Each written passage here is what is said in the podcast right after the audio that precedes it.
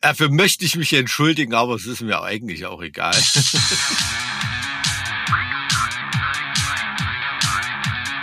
Zart wie Kruppstahl. Mit Mike und Alex. Ha. Herrlich. Ach Mensch, ist das schön, dass wir das jetzt hier hinkriegen. Herrlich, ja, dass das noch mal irgendwie klappt. Wieso bist du schon wieder beim Regen auf einem Festival? Der reicht's wohl nicht, oder? Das, das war dieses Jahr auf jeden Fall noch viel zu wenig Regen. Und also ich muss dir ganz ehrlich sagen, heute ist echt so ein bisschen unter Extrembedingungen hier, diese Podcast-Aufzeichnung. Und ich sag dir warum. Es ist nicht nur so, dass ich jetzt seit 35 Stunden wach bin.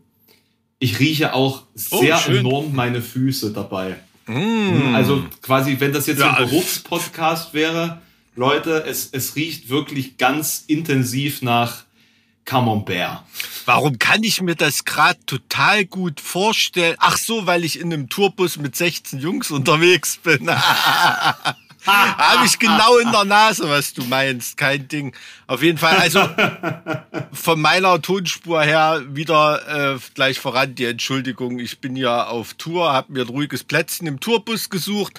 Äh, wir spielen heute auch auf einem kleinen Open Air. Es wird nebenher gleich Lärm. Mal schauen, ob wir da überhaupt weitermachen können und so weiter und so fort. Leute werden reinkommen, husten, dumme Kommentare abgeben, in das Mikrofon furzen. Ich weiß es nicht, was Ja. alles vorhaben. Und, und das, das Besondere ist, das Besondere ist, auch meine Tonspur ist heute ganz katastrophal und das liegt daran, dass ich jetzt auf dem Summer Breeze bin quasi und ich bin gerade untergekommen ähm, äh, in einer Unterkunft, äh, die sehr, sehr weit weg ist, wo ich aber äh, mein, mein von Teeling-Team untergebracht habe, nebst meiner selbst. Ja, ja. ähm, was ja auf so einer Veranstaltung, die ganz, ganz viele Leute anzieht, immer sehr schwierig ist, da was zu bekommen. Und ihr müsst euch das ganz kurz vorstellen. Stellt euch eine, eine Situation vor, ein Haus, ein ganz normales Wohnhaus von ganz normalen Leuten, einfach komplett als Ferienwohnung offengestellt.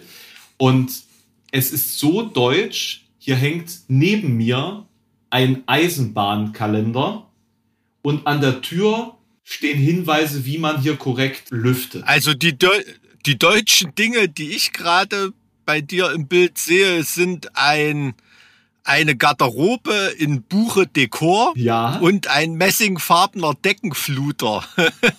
Und den kennt ihr alle, Leute. Den kennt ihr alle. Der hat quasi in der Mitte so, so diese Einstell, den Einstellpanel. Ne? Und pass auf, es wird noch viel, es wird noch viel besser. Guck dich um. Guck dich um. Das ist also das Internet-Millionärsleben. ja, So Mann. sieht das aus. Ja, Naja. Mann. Was will man machen, gell? Also, kochen auch alle nur mit Wasser. Vierstellig für fünf Tage, Mike. Vierstellig für fünf Tage. Ich dachte, im Westen ist es fetter. das ist ja der Süden. Ach so, ja, stimmt. Hm. Süd Südwesten. Noch schlimmer irgendwie. Wie ist die Stimmung? Ja, Stimmung ist super. Also ich war ja ähm, jetzt drei Tage zu Hause, ähm, weil Schuleinführung war. Na, dein, dein erstes Mal sozusagen, ne? Schuleinführung bei deinem Kind miterlebt. War ein ereignisreiches Wochenende, sag ich mal. Das erste Mal Schuleinführung bei meinem Kind erlebt und am gleichen Tag äh, äh, bricht sich meine Mutter noch die Hüfte. Ach du guter Gott, was ist denn passiert? Ähm, nicht so witzig. Nee, die ist mittlerweile schon operiert Ja. worden und sieht alles so ganz gut aus, aber ist natürlich für ältere Leute jetzt nicht so die, die Verletzung, die man haben sollte. Ne? Absolut Ähm, nicht, aber das ist so ein, so ein typisches Problem, das dann ab einem gewissen Alter sehr schnell passiert, scheinbar. Ne? Das, Ja, total. Und das Bemerkenswerteste war halt so diese Koinzidenz. Ne? Also Mhm. ich war ja wegen der Schuleinführung zu Hause und hatte einen Ersatzgitarristen angelernt für die zwei, drei Dates. Und wäre die Schuleinführung nicht gewesen, hätte ich da wegen meiner Mutter die Tour auch ein paar Tage verlassen müssen. Wir hätten gar keinen Ersatzgitarristen irgendwie gehabt. Ne? Also das war irgendwie so eigenartig. Zufällig vorbereitet quasi. Ja, ja. Ich sehe ja. nur gerade, ich muss jetzt das Fenster hinter mir noch schnell zumachen, weil ich mein Team jetzt hier höre. So. Und jetzt geht's.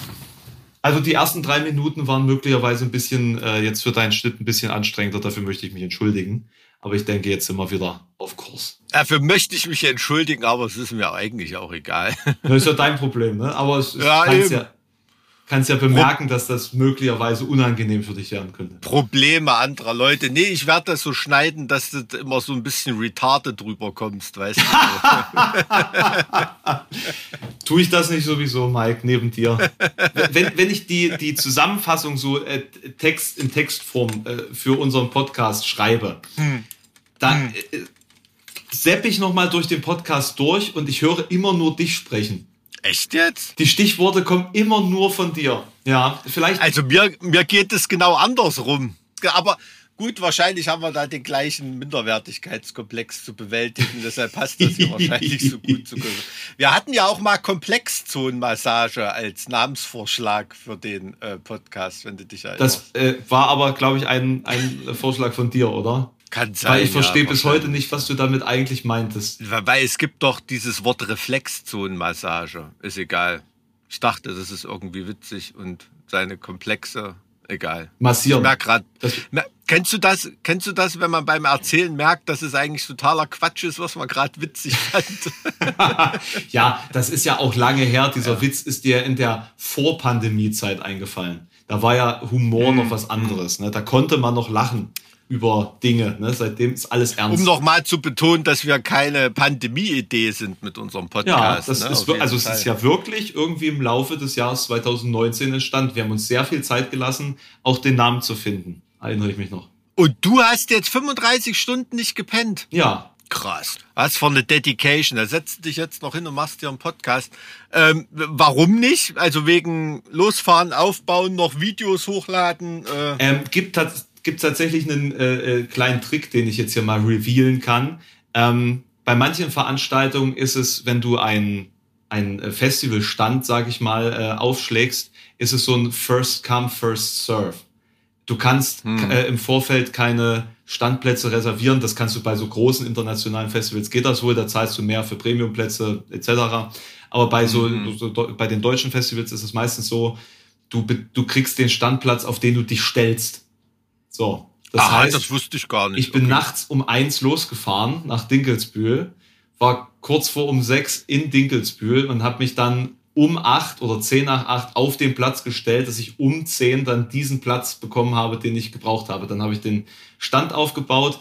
Ja, und ich habe halt den kompletten Tag vorher auch noch durchgezogen, ne, mit Fitnessstudio und so, ne, und ähm, dementsprechend jetzt ist langsam Langsam bin ich durch. Und den hast du jetzt strategisch zwischen den Dixie-Klos aufgebaut, weil da jeder mal hin muss, jeder Festivalbesucher, oder? Nee, das wo, ist tatsächlich. Ist strategisch am günstigsten. Das ist tatsächlich ähm, so gelegen, dass man von dieser Vera Tool Stage ist das, glaube ich, direkt auf den Stand gucken kann, beziehungsweise umgedreht. Das heißt, ich brauche nicht aus dem Stand rausgehen, um auf die Bühne da zu gucken. Ah, herrlich. Das ist super entspannt das und da laufen halt alle immer vorbei. Also erster Stand in der Reihe sozusagen. Hm. Man kann Tip mir top. nicht entkommen, Mike. Na, unser, äh, unser äh, Green Republic äh, Fresswagen hat auch mal einen guten Standposition auf dem Partysan. Da kannst du auch immer alle Bands äh, dir schön reinziehen. Ähm, weswegen es da immer nicht schwer ist, Personal zu finden für das Wochenende. Das ist, immer, ist eigentlich immer ganz lustig da, ja. Also war auch dieses Jahr ganz lustig, aber leider wegen der Sache mit meiner Mutter hatte ich mhm. nicht die Zeit, nochmal einen Tag beim äh, Partisan hinzuschauen. Mhm. Eigentlich schade. Auf wen freust du dich auf dem Summer Breeze? Ich finde das ganze Line-Up absolut fantastisch. Also da ist so viel hm. Zeug. Wenn, wenn dich das wirklich interessiert und wenn das die Leute tatsächlich interessiert, dann würde ich mal ganz kurz das Line-Up aufmachen. Also allein der Mittwoch ist ja schon fett. Ja. Ja, der Mittwoch fängt zum Beispiel mit Trader an. Ja, die sind zum Beispiel fantastisch. Epica spielen zum Beispiel, ja, und Megadeth gut, und ja. In Extremo. Also an einem Mittwoch, das finde ich immer sehr beeindruckend. Hm. Bleed from Within, ähm, Wollens ist auch am Mittwoch dran in der T-Stage, Solberg, Sepultura, hm. ne? Aber das, äh, ja. Sepultura ist. Sepultura und Obituari. ja. Wie man es in Mitteldeutschland ausspricht. Also Bleed from Within kann ich jedem nur empfehlen. Mit dem spielen wir heute Abend auch ja. wieder total liebenswürdige schottische Jungs mit einem wirklich William Wallace Akzent vor dem Herrn. Äh, geile Band. Super coole Jungs. Kann man nur supporten. Es ist krass. Am Freitag beispielsweise spielt fast keine Band, die nicht gut ist. Mhm. Also da kann man wirklich die Mainstage einfach stehen bleiben. Von Anfang bis Ende. das ist der absolute, das ist der absolute Wahnsinn. Also Mono Inc., okay, die könnte man ausklammern. Aber ansonsten. Ja, gucken sich bestimmt auch einen Haufen Leute Ja, ich an. denke. Aber äh, was, was ich empfehlen kann, Blood Red Hourglass finde ich zum Beispiel fantastisch. Ist eine sehr, sehr, sehr, sehr unterbewertete ja. Band, ja. Absolut. Das ist auch eine, die ich auf dem Numirock gesehen Wobei, habe. Wobei, finde ich, Blood Red Hourglass äh, eher immer so ihre Stärke in Singles haben. So auf streckener Platte fand ich es manchmal dann doch noch ein bisschen unausgewogen. Aber trotzdem geile Band. Kann man sich auf jeden Fall angucken. Ich weiß nur nicht, ob ich, ich als Angehöriger einer doch relativ politischen Band, die manchmal so ein bisschen Stock im Arsch hat, ne, weil sie ja auch über schlimme Sachen singt. Stell dir mal vor, wir würden auf der ficken Party Stage spielen. Summer Breeze. Hm. Schwierig irgendwie. Da wäre ich mir nicht ganz so sicher, ob da das Feeling bei aufkommt, aber na gut. Aber wir haben den Hörern letztens versprochen, in Form einer relativ unbeholfenen Anmoderation von dir, dass wir uns ein bisschen über Podcasts unterhalten. Kann das sein? Eine unbeholfene Anmoderation von mir. Das ist frech. Nee. Das ist sehr frech. War schon. Nein, also klar, Lieblingspodcast. Ich finde, jetzt, wo wir anfangen, das ernsthaft hier zu betreiben und uns auch wirklich Mühe geben, das durchzuziehen, mhm. ähm, sollten wir tatsächlich auch mal würdigen, wer ansonsten noch so auf weiter Flur ist in Zukunft natürlich weit hinter uns lassen werden. Mm, ja, es sind einige, die wir noch hinter uns lassen müssen. Sagen wir es mal so. Sagen wir es mal so. Also ich höre regelmäßig diesen Podcast hm. mit dem NATO-General Erhard Bühler. Ich glaube, Aha. was nun, Herr General, oder so heißt das, ist, glaube ich, von von ARD oder NDR oder WDR oder irgendwie sowas. Da wird immer so in der Ukraine gerade so die Situation geschildert. Der aktuelle Frontverlauf. Der aktuelle Frontverlauf und natürlich kann da so ja. die Infoschnipsel aus dem Internet, wenn es um irgendwelche Truppenbewegungen geht oder so, die kann so ein ehemaliger drei oder vier Sterne General natürlich ganz gut einordnen. Das ist immer ganz interessant eigentlich, auch wenn er natürlich ganz schön immer die NATO-Brille aufhat. Ne? Ich meine, da kann er nicht aus seiner Haut, wenn du da vier oder fünf Jahrzehnte so gedient hast in der Tradition, dann. Ähm, aber ist, ähm, ist ein sehr, sehr interessanter Podcast. Den höre ich oft. Hörst du eigentlich noch Corona-Podcast? Ich habe den noch nie gehört. Tatsächlich. Ich habe den auch damals nee, nicht gehört. Okay. Das Gibt es das überhaupt schon? Noch? Noch, ich, ich, du, da bin ich völlig überfragt. Also ich weiß nur, dass du mir ab und zu Updates gegeben hast, am Anfang noch. ähm, da habe ich so ein bisschen drüber hinweggesehen, weil ich war halt so voll und äh, voll und ganz beschäftigt, mich äh, Zart wie Kruppstahl zu widmen, dass ich für andere Podcasts ah, ja, keinen ja. Platz in meinem Leben hatte. Und tatsächlich mhm. muss ich sagen, dass ich mit dem Podcast hören aktiv auch erst angefangen habe, ähm, seitdem wir das machen. Also vorher mhm. war das für mich tatsächlich ein Medium, das ich gar nicht so wahrgenommen habe. Und jetzt muss ich sagen, es gibt, es gibt echt tolle Sachen, die da produziert werden, ähm, auch von den öffentlich-rechtlichen. Und justament am Wochenende habe ich eine kleine Hörspiel naja, es ist weniger ein Podcast, eher ein Hörspiel vom WDR gehört. Und zwar mhm. zu Anne Bonny ähm, mhm. und deren, deren Leben und äh, Wirken. Denn mein Wochenende war im Zeichen der Piraterie. Ich war nämlich tatsächlich, äh, das ist gleichzeitig auch noch ein, ein Ostort, ähm, an dem ich war am Wochenende, am Samstag, um genau zu sein. Ich war in Grevesmühlen. Aha, ja. Das Warst du schon mal in Grevesmühlen? Ich glaube schon. Also irgendwas sagt es mir. Jetzt fängt es ja bei uns ein bisschen an zu rumpeln. Ich hoffe, man hört es nicht zu so sehr im, Mikrofon. Müssen wir mal schauen. Ich glaube, das ist noch vertretbar. Also ich glaube, der, die heutige Aufnahme ist mikrofontechnisch der absolut lowste Punkt unserer also bisherigen Schaffensphase. Ab nächster Folge wird es dann besser. Dann bin zumindest ich nicht mehr auf Tour. Müssen wir mal. Aber Anne Bonny, also ich glaube, ich habe den Namen nur mal gehört in einem Piratenbuch von meinem Sohn. Die Piratin, ja. Waren das nicht diese Piratinnen auch, die, wenn sie einen Kampf gegen Mann gewonnen hatten, dann ihre Brust entblößt haben, um zu zeigen, hier, du hast gegen Weib verloren, um da noch mehr zu demütigen? Äh, irgendwie die Anekdote war da überliefert. Ja, das, ähm, ja, das war jetzt nicht Teil dieses, dieses ähm, Hörspiels. Das, da ging es natürlich auch so ein bisschen um Empowerment. Aber es ähm, hm. war jetzt eine sehr launige ähm, Aufarbeitung dieser Situation. Und eigentlich Aha. kam das auch nur dazu äh, zustande, dass ich mich damit auseinandergesetzt habe, äh, weil wir in Grevesmühlen waren. Und zwar um ein Piraten Live-Theaterspektakel beizuwohnen. Was ist denn ein Piraten-Live-Theaterspektakel? Was passiert denn? Haben die da am Fluss oder am See oder wo, wo findet das Ganz statt? genau, also da ist eine Kulisse Ah. gebaut, äh, eine, eine niederländische Ansiedlung auf Mhm, Curaçao sollte das darstellen. Okay. Direkt mit, mit Segelschiffen und Kanonen und Soldaten und ähm, allem drum und dran. Und da wurde Niederländische Antillen ist das, ne? Die, Weiß ich zufällig, weil Orlando Smekes, der mal bei Karl Zeiss Jena gespielt hat, von da kam, deswegen. Okay. Ähm, egal. Äh, äh, Inselbegabung im wahrsten Sinne des Wortes. ja, oh. Ja.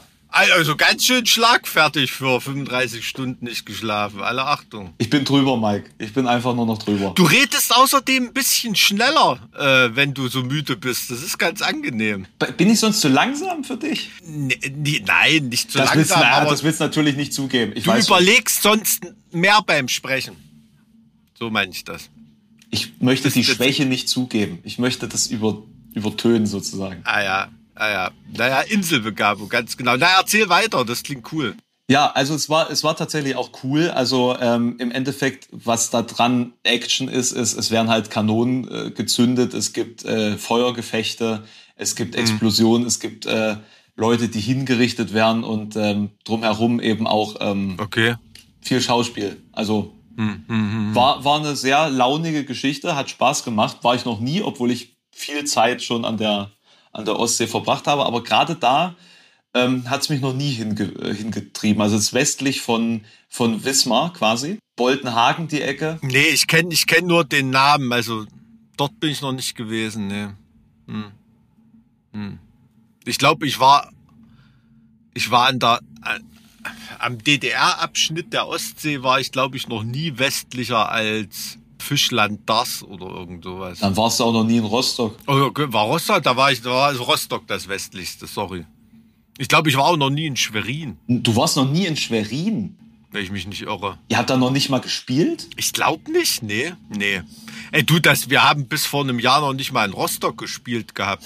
Das war das einzige Bundesland, was wir noch nicht beackert hatten irgendwie. Ach, ganz Ähm. MacPom einfach nicht. Ja, da, Ach, nee, weil wir ganz MacPom hatten wir Ach. noch nie gespielt bis vor einem Jahr oder so. Weil, äh, war irgendwie, hat sich das nie so richtig ergeben. Also das ist dann schon eine Schande, ne? Warst du, keine Ahnung, fünf, sechs Mal in Japan und sieben Mal in Chile Nicht in oder so, aber MacPom nicht. Also in Rostock war ich natürlich schon vorher zum Fußball und so, aber ähm, jetzt äh, äh, zum Spielen im berühmten Mau-Club zum Beispiel sind wir da vorher noch nicht gewesen. Ist irgendwie ähm, und wenn ich aus Ostsee war, war ich immer eher Usedom oder Rügen. Hm. Ja, da ist man dann eher so in Stralsund unterwegs oder so. Aber Ich, äh, also ich muss tatsächlich sagen, Stralsund mag ich auch mehr als Lübeck. Ich war jetzt dann mal in Lübeck nochmal, äh, habe da nochmal vorbeigeschaut. Aber ich muss sagen, nee, Stralsund ist mir da deutlich lieber. hätte Stralsund auch Marzipan, wäre es das perfekte, die perfekte Küstenstadt. Äh, in in, Das in das äh, schon Lübeck so. gibt es ähm, die Fischer, Fischergesellschaft, nee, Schiff, Schifffahrts, Schiff, Schiffergesellschaft. Das ist ein, ähm, so ein altehrwürdiges Restaurant, das seit 1530 oder so existiert. Und da hängen ganz Ja. viele Modellschiffe von der Decke. Das ähm, Aha. ich besuchen. Na, das gefällt dir Ja, dort, ja, das glaube ich. Absolut. Ich war übrigens gerade im Dortmunder Biermuseum. Da war auch ein Modell von einem Bierschiff, also quasi so ein Bier, Als gro großer Fan von Bier. Biertanker. Wenn du was, äh, wenn du was über Kulturgeschichte in der Region erfahren willst, ist ein Biermuseum immer das Beste, weil da zur Alltagskultur, da sind wirklich die meisten Artefakte und Zeugnisse und Geschichten und sowas. Da erfährst du in einem Biermuseum, wie so eine Gegend tickt, immer am meisten. Ist wirklich so. Also, weil die ganz viele Sachen von Volksfesten haben, von gesellschaftlichen Entwicklungen. Das ist ja auch einfach, die Brauereien sind ja auch einfach ein Unternehmen, Ja. ne? wo irgendwas passiert. Also ist schon äh, total interessant gewesen. Und Museen im Ruhrpott sind ja ganz oft ein Erlebnis, ne? weil die eben in diese alten Industriekomplexe so reingebaut sind und da hat man auch richtig coole Hallen und Lofts und so. Und äh, mache ich eigentlich immer gerne im Ruhrpott. Also da ist Mike war im Biermuseum. Mike war im Biermuseum, genau. Hm. Hat gefetzt, war lustig. Den Titel für die, den Podcast haben wir schon. Piraterie im Biermuseum. Auf jeden Fall.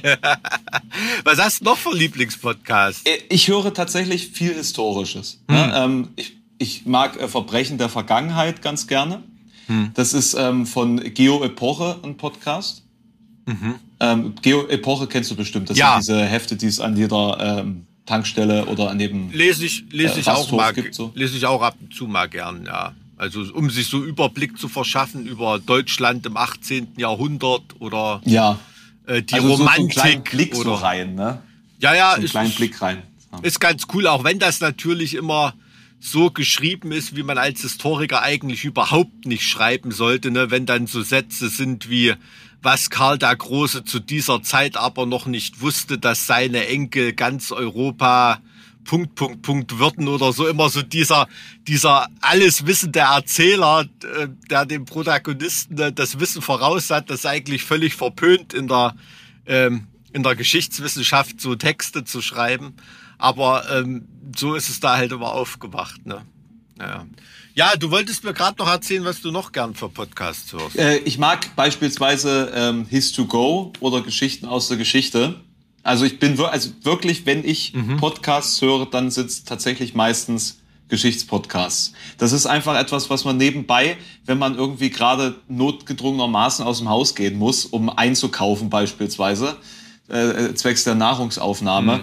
Ähm, wenn, wenn das stattfindet, dann ist das einfach sehr beruhigend und entspannt und da kann man sich nebenbei irgendwas über ähm, verlorene Zeiten und Zivilisationen anhören und da habe ich auch schon einiges gelernt. Ne? Ähm, was tatsächlich auch immer sehr spannend ist, sind ähm, so Podcasts über Sekten ne? und, und äh, so Verschwörungsthemen. Ähm, um genau zu sein, beispielsweise ähm, habe ich da ähm, sehr, sehr lange Sekten und Kulte gehört. Das äh, ist der Name von dem Podcast. Ähm, vielleicht für die, für die Aha. Nerds unter unseren Zuhörern. Der Magic Story Podcast ist auch sehr gut gemacht, tatsächlich, wo ähm, auf die Mhm. Geschichten und Hintergründe von Magic the Gathering ähm, Themen eingegangen wird.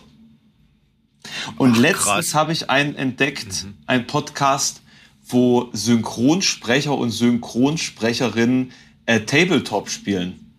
Also die spielen einfach äh, quasi ähm, Da spielt dann Tom Hanks mit Bruce Willis Tabletop. oder- Na, so was? bekannte Stimmen sind es äh, jetzt nicht direkt, aber ich meine, es sind ausgebildete Sprecher und dementsprechend äh, sind dann diese Okay. Rollen und Geschichten szenisch sehr gut vorgetragen. Also das ist äh, sehr launig, das kann ich empfehlen.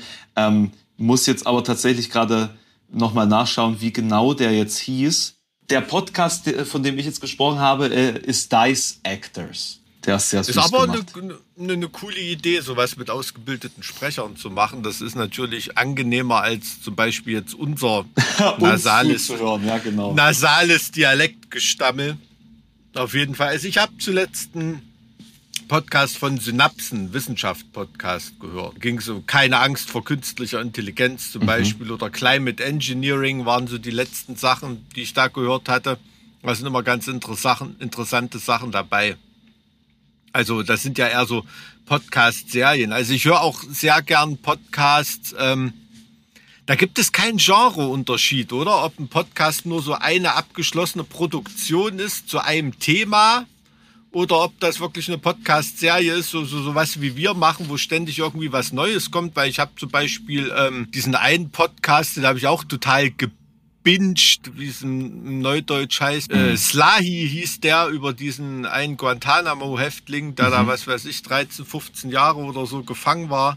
Ein mauretanischer, angeblicher Terrorist irgendwie. Und man weiß dann bis zum Ende nicht, was mit dem Typen eigentlich ist und ob er nur riesengroßes Pech gehabt hat oder äh, der genialste Terrorist aller Zeiten ist und ähm, also wahnsinnig aufwendig. Also war, glaube ich, auch, sage ich mal, sind Rechercheergebnisse auch von einer Fernsehproduktion mit eingeflossen. Das war jetzt sicherlich nicht nur alles äh, dem Podcast geschuldet, was danach geforscht wurde, aber wo man wirklich einen Guantanamo-Häftling auch in Interviewsituationen mit Leuten zusammenbringt, die ihn mal gefoltert haben und so. Oh. Ne? Also, Also er ist wirklich, quasi äh, raus und ist auch Ja, ist äh, raus, free ist of ein- charges. ist in Mauretanien jetzt ein angesehener Mann und so weiter. Und ähm, da wird so seine Geschichte erzählt. Ähm, und äh, dann werden auch äh, Protagonisten von der anderen Seite, ne? also so FBI, äh, Militärgeheimdienst, Verhörleute, die ihn da auch irgendwie gefoltert haben und so. Dieser Typ hat halt das Problem, er ist zwar ein mauretanischer Hirtenjunge irgendwie, ne, aber er war schon halt sehr, sehr gut in der Schule und hat irgendwie ein Stipendium gekriegt und hat dann in Europa studiert, in Deutschland sogar, deutsches, deutsches Inge- Ingenieurstudium. Und das ist so ein bisschen sein Problem, ne? Wäre da irgendein dummer Kuhtreiber oder irgendwas, hätten die dem sicherlich geglaubt, aber seine Intelligenz, so dass er wirklich auf so einem hochbegabten Genie-Level ist, das wurde ihm immer äh, negativ ausgelegt, ne? Das war mal, nee, der ist so intelligent, das kann kein Zufall sein, dass das so war und, und, und, und alles solche Sachen. Also sind viele, viele Wendungen in diesem Podcast drin und wie gesagt, besonders interessant, wenn er mit diesen ehemaligen FBI-Leuten zusammengebracht wird und sich mit denen irgendwie unterhält. Also zu manchen hat er ein ganz komisches, gutes Verhältnis, fast so Stockholm-Syndrom-mäßig ein bisschen. Und man merkt aber, wie er dann bei diesen Gesprächen als Triumphator am Ende daraus geht, ne?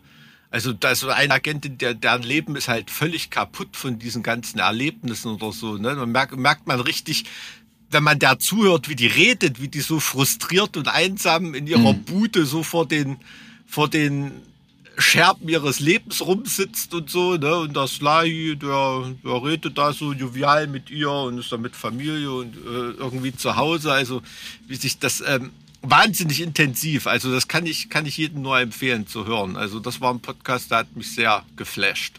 Also war krass. Das klingt wirklich sehr interessant. Also wie, wie ist jetzt der konkrete Name? Weißt du das noch? Der heißt Weil dann werde ich mir den nämlich auch direkt mal auf, ähm, auf meine Liste. Slahi 14 Jahre Guantanamo heißt der. Das ist ein Podcast vom NDR. NDR. Und es gab, glaube ich, auch eine, äh, es sind zwölf Folgen.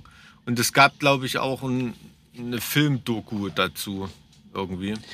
Ich muss sagen, Weil ich finde diese, diese thematischen Podcasts tatsächlich auch ganz, ganz stark oft. Ähm, Mhm. Beispielsweise hat mir äh, ganz lustig der Roman vom äh, Summer Breeze einen empfohlen, der richtig beeindruckend ähm, ist, nämlich The Missing Crypto Queen äh, von der BBC. Aha, was ist denn das? Ähm, da geht's um eine, ich, ich sag mal, eine Person, die eine Kryptowährung ähm, eingeführt und entwickelt hat, die, die sich als extremer Scam äh, herausgestellt hat und so als, als Schneeballsystem und ähm, die aber verschwunden ist und ähm, wo sich ganz viele Geheimnisse drum ranken und russische Mafia und also es ist super spannender Krimi, der wirklich ähm, ein, den man eigentlich auch als Hollywood-Film schon ver verfilmen könnte. Vielleicht passiert das auch schon oder, oder demnächst.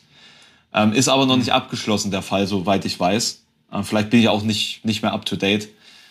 Ähm, Ja, ganz, ganz ja. spannend, wenn man mal ja, äh, reinschauen möchte in diese Bubble der Krypto-Entrepreneure und ähm, Schneeballsystem-Ersteller und ähm, ja, der, der neuen modernen Mafia sozusagen. ist ganz, ganz interessant. Und was ich auch ganz äh, spannend fand, war dieser Podcast über KenFM, Cui Bono, wo es quasi um seine Radikalisierung ging, also wie er so diesen Weg genommen hat von ja, ähm, dem Straßenmoderator hin zu dem Lebt der eigentlich noch? Macht der noch irgendwas? Also Das ist nur noch in seinem Telegram-Kanal ist der am Leben, oder? Also Naja, in Oder- alternativen Bereichen ist er noch gern gesehen und gut gefragt, glaube ich. Der ist beispielsweise sehr gut mit Daniele Ganser vernetzt. Ja, als ich jung war, war das Wort alternativ sein echt noch eigentlich was Cooles so, ne?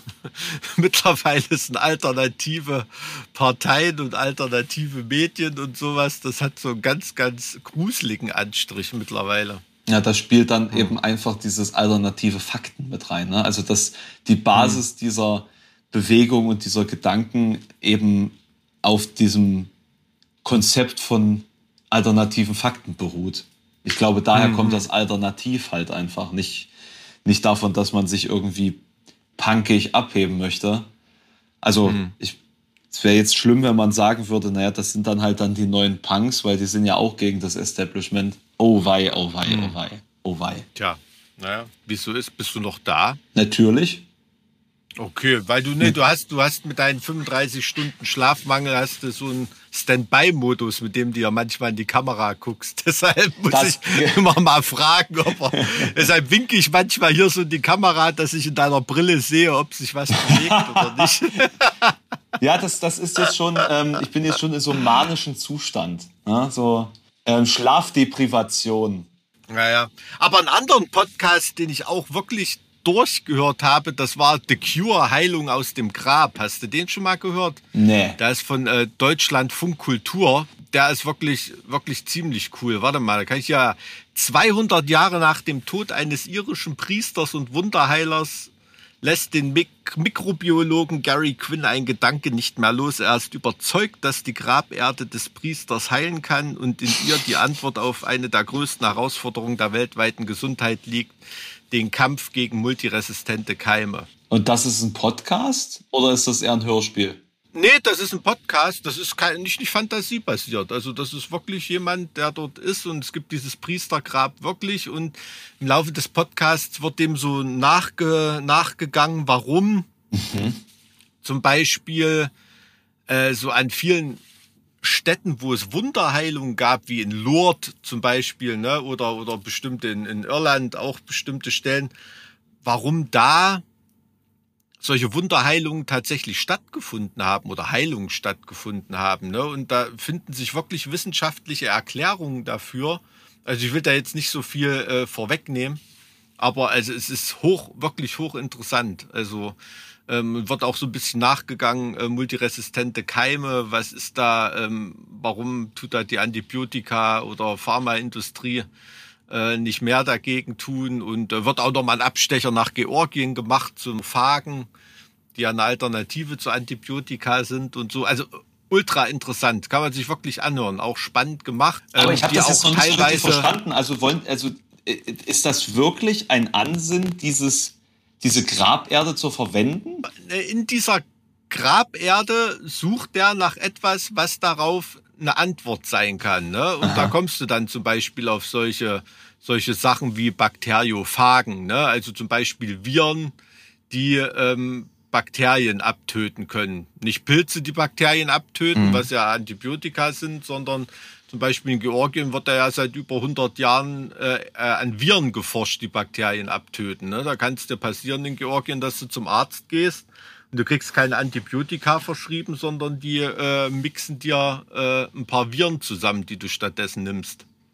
Und ähm, die deine Bakterien dann genauso wegballern. Und das Leute, die sich multiresistente Keime angefangen haben, die äh, fliegen wirklich äh, in Scharen äh, nach Georgien und lassen sich dann mit Bakteriophagen behandeln, weil ähm, manche Antibiotika ja schon am Ende sind. Ne? Der, der bleibt dann halt am Ende auch nichts mehr übrig, ne?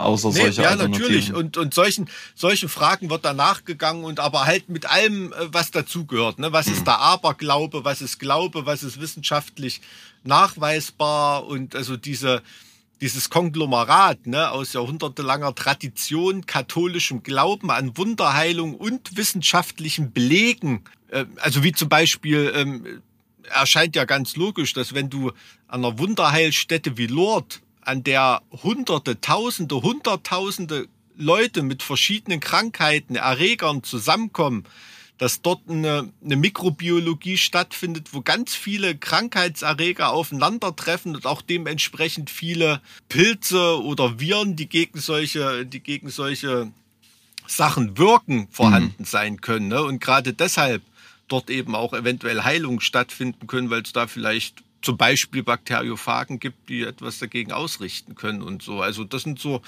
Äh, aber, da, aber das hieße doch, dass das, bevor es so eine Quelle geworden ist, diese, diese äh, Bakteriophagen schon hätte geben müssen. Das kann ja durchaus sein, dass dort bestimmte Moose oder Pilze oder Schimmelpilze wachsen oder so, wo die Leute irgendwann mal mitbekommen haben, boah, krass, wenn ich hier eine Stunde in der Grotte bin, da ist meine Lungenentzündung weg gewesen oder so, ne? Ke- Keine Ahnung. Kann ja, ähm, kann ja schon irgendwie sein. Also, und das ist ja gerade das Interessante, ne? Dass wirklich. Der Ähm, Versuch, Magie durch Wissenschaft zu begründen, im Endeffekt. Ja, aber es, es gibt ja auch ganz oft ähm, für Aberglauben und Glauben gibt es ja oft auch Anlässe, die sich schon wissenschaftlich irgendwie begründen lassen. Ne? Also keine Ahnung, vielleicht war ja irgendeine Engelserscheinung auch mal ein Kugelblitz oder irgendwie sowas. Ne? Genauso kann ein Beleg für eine katholisch-religiös überformte Wunderheilung kann ja auch wirklich sein, dass ein Ort tatsächlich Heilkräfte hat. Heilstollen, da Leute von, von Allergien befreien kann mhm. oder sowas. Ne? Mhm. Also das ist ja nicht, ähm, das ist ja auch kulturgeschichtlich total interessant, wie es dann zu solchen Phänomenen kommt. Na, vor allen Dingen, dass der Mensch das per se nicht wirklich einschätzen kann, was jetzt eigentlich mit seinem Körper passiert, aber ja. dass man über Generationen feststellt, irgendwie ist das gut, wenn ich da bin. Irgendwie ist es gut. Ja, es gibt ja auch heute noch Medikamente, wo man gar nicht so richtig weiß, warum die wirken. Mhm. Aber sie wirken und helfen halt. Ne? Also wo bestimmte Wirkmechanismen noch gar nicht bis ins kleinste Detail verstanden sind. Ne? Mhm. Da ist nur herausklamüsert in Experimenten und Tierversuchen, was weiß ich, ja, das ist jetzt nicht äh, schädlich oder nicht genverändernd oder irgendwas, aber was so ein direkter ja. Wirkmechanismus dahinter ist, das ist doch nicht mal bei allen Schmerzmitteln oder was weiß ich verstanden. Ne? Also das ist schon, ähm, das ist schon interessant. Das ist genau wie bei Festivals. Ne? Da weiß man auch noch nicht, warum die Leuten so gut tun. Obwohl der Körper leidet währenddessen. also das ist schon manchmal eine Form von Sadomasochismus, glaube ich. Also so diese, ja, keine Ahnung, um bei den Katholiken zu bleiben, da laufen ja auch Leute durch die Straßen und peitschen sich selber und fühlen sich gut ja, dabei. Ja. Ne? Insofern ist das mit Sonnenbrand, äh, Sonnenbrand, schlechtem Bier, teurem Essen und Schlamm auf Festivals. Danach fühlt man sich besser. Das also weiß ich bin, keiner warum. Ich, ich bin wirklich überrascht, dass es jetzt schon wieder geregnet hat. Ich weiß nicht, was dieses Jahr los ist, dass es irgendwie ganz gezielt immer dann hm. anfängt, richtig zu jorschen, wenn ich mein, meine Zelte irgendwo aufschlage. Und ich bin mir auch unsicher, ob ich danach wirklich mich ähm, ja wie von äh, bakterienfressenden Viren gereinigt fühle. Meinst du?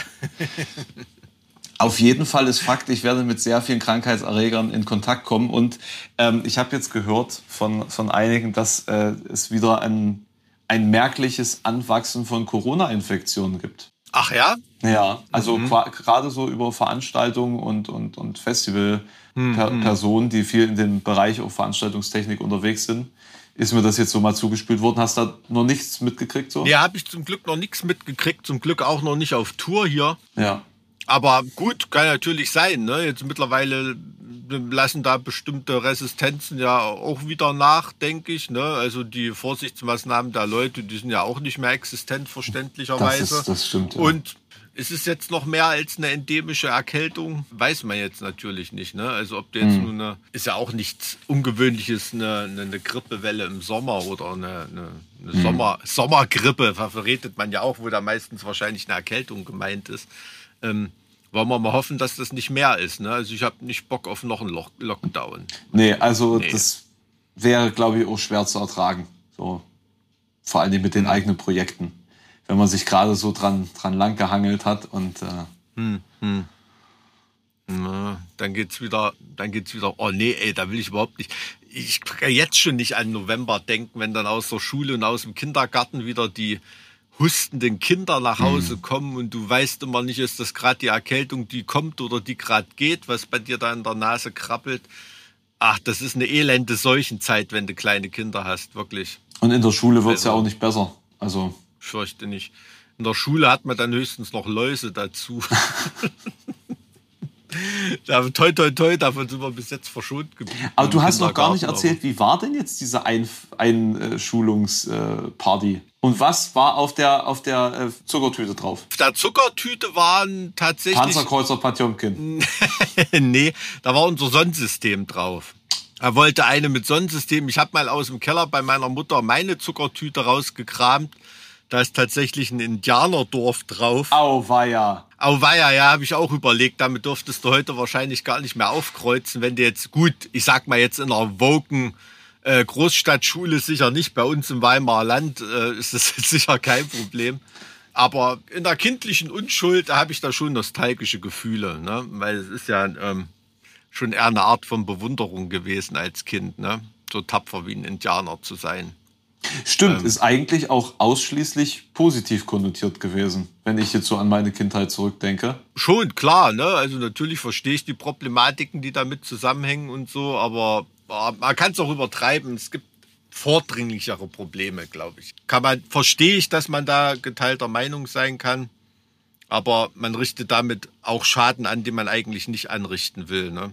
Äh, ist wirklich eine schwierige Frage, die können wir jetzt hier, glaube ich, nicht abschließend klären. Nee. Auf jeden Fall habe ich eine habe ich eine Indianerzuckertüte gehabt. Ne? Das ist ungefähr so vom Unschuldslevel wie 1992 ein Bord zum Shirt gehabt zu haben oder so. Man wusste es nicht besser. Äh, Man wusste es einfach nicht. Also ich hatte, genau. ich hatte, glaube ich, politisch korrektes äh, ähm, Unterwasserleben und, und so. Aha, okay. Ja, so 20.000 Meilen unter Meer. Leider nicht honest, oh, so eine richtige Steampunk-Zuckertüte, Ja. das wäre was gewesen.